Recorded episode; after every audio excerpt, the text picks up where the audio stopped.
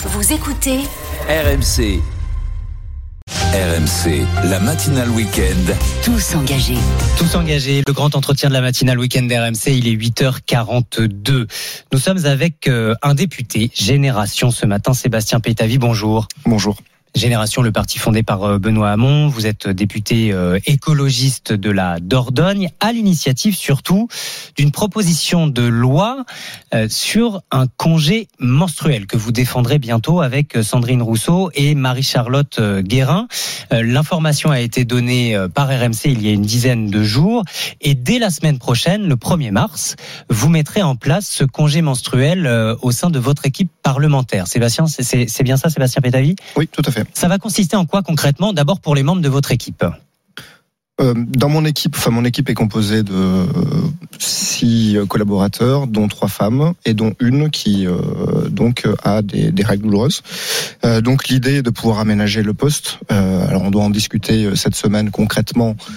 Est-ce que ça va être du télétravail, télétravail? Est-ce que ça va être un temps aménagé? Donc voilà, avoir comment on va pouvoir le faire. Mais ça pose surtout une question très importante parce que beaucoup de femmes, une femme sur deux, euh, souffrent donc de, de règles douloureuses. Euh, 10% des femmes euh, donc souffrent d'endométriose et donc euh, il faut prendre la mesure de la douleur en fait que peuvent euh, subir les femmes sur cette période-là. C'est une question de santé publique. Tout à fait c'est une douleur similaire à un infarctus. Donc euh, il, faut, prendre en fait la, la mesure comment une femme qui ressent cette douleur peut être efficace au travail?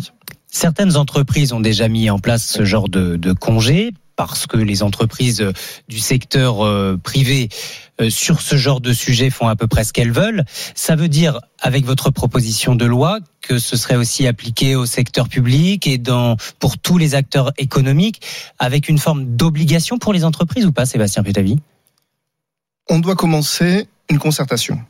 Parce qu'en fait, euh, le, sujet pose question et peut produire des effets pervers.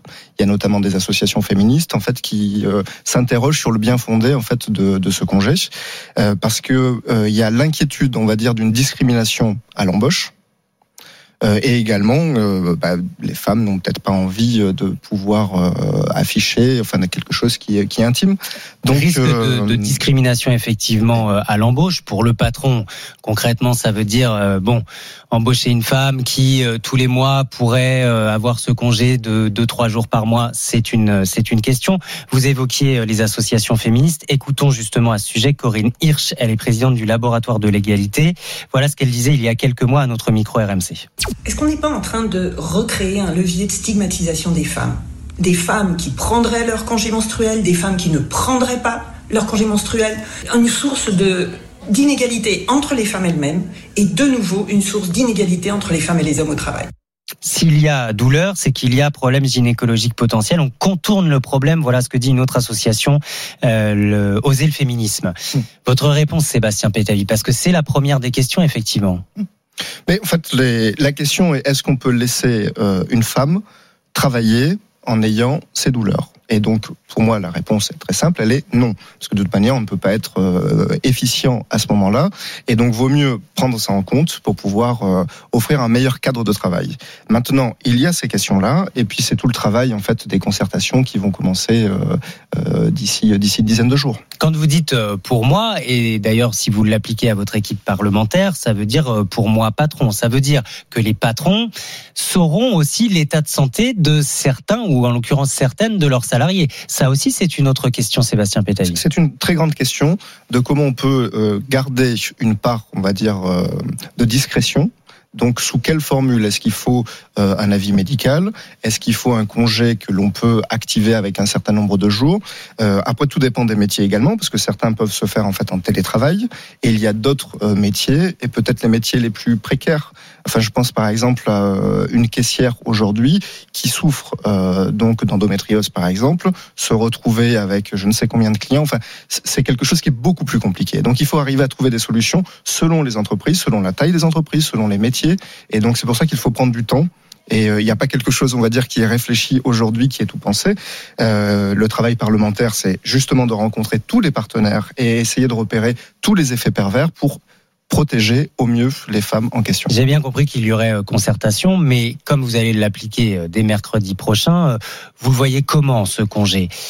Sur la base du volontariat, est-ce qu'il faudra un service médical? Est-ce que c'est une journée, deux journées, trois journées?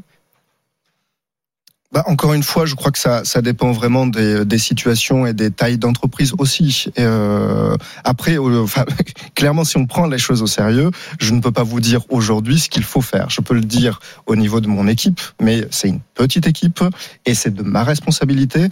Donc, euh, donc là, les choses elles sont assez simples. Là, la question véritable, c'est comment on va l'ouvrir pour toutes les entreprises et que toutes les femmes puissent être protégées. Qui prendra en charge Qui paiera ce congé? L'assurance maladie L'employeur? Ce sont toutes les questions à, soulever. Et pour l'instant, vous n'avez pas encore tranché, même d'un point de vue personnel.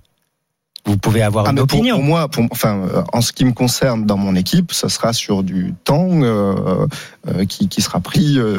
donc, enfin, il n'y aura pas besoin d'un arrêt maladie pour pour les personnes de mon équipe.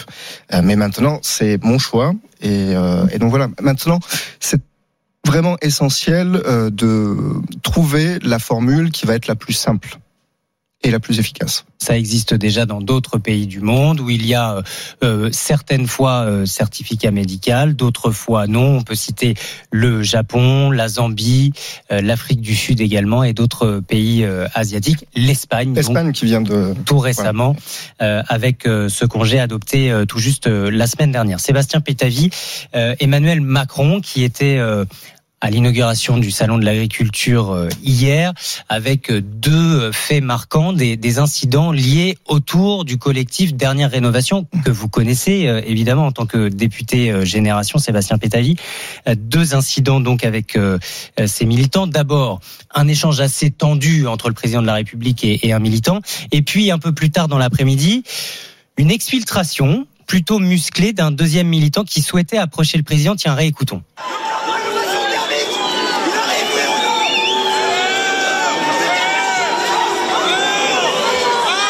Ce militant qui a été évacué assez brutalement par un membre du service d'ordre de, de l'Elysée.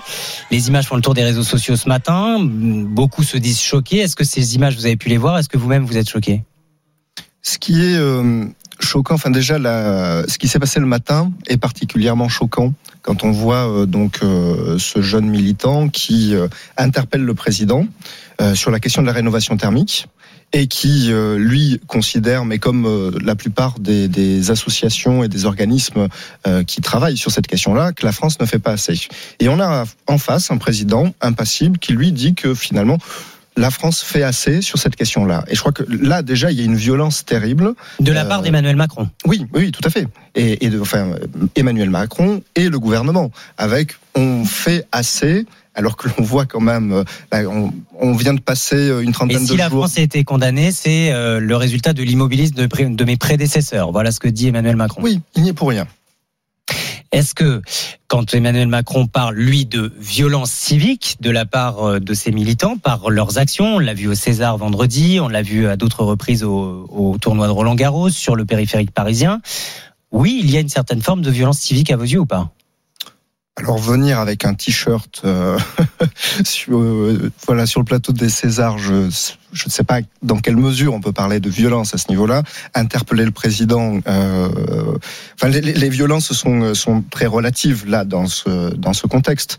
Euh, maintenant, on se prend de plein fouet la crise climatique. Et donc là, il y a quand même quelque chose de très violent, et on voit qu'il y a beaucoup de personnes qui euh, se sentent euh, euh, concernées et qui, qui sont très inquiets de voir l'immobilisation, enfin l'immobilisme du gouvernement face à cette situation-là. Et là, il y a quelque chose de très violent. Et, on voit qu'il y a quelque chose qui monte. Pourquoi vous ne prenez pas à bras le corps tous ces sujets au niveau du Parlement? Vous pourriez le faire.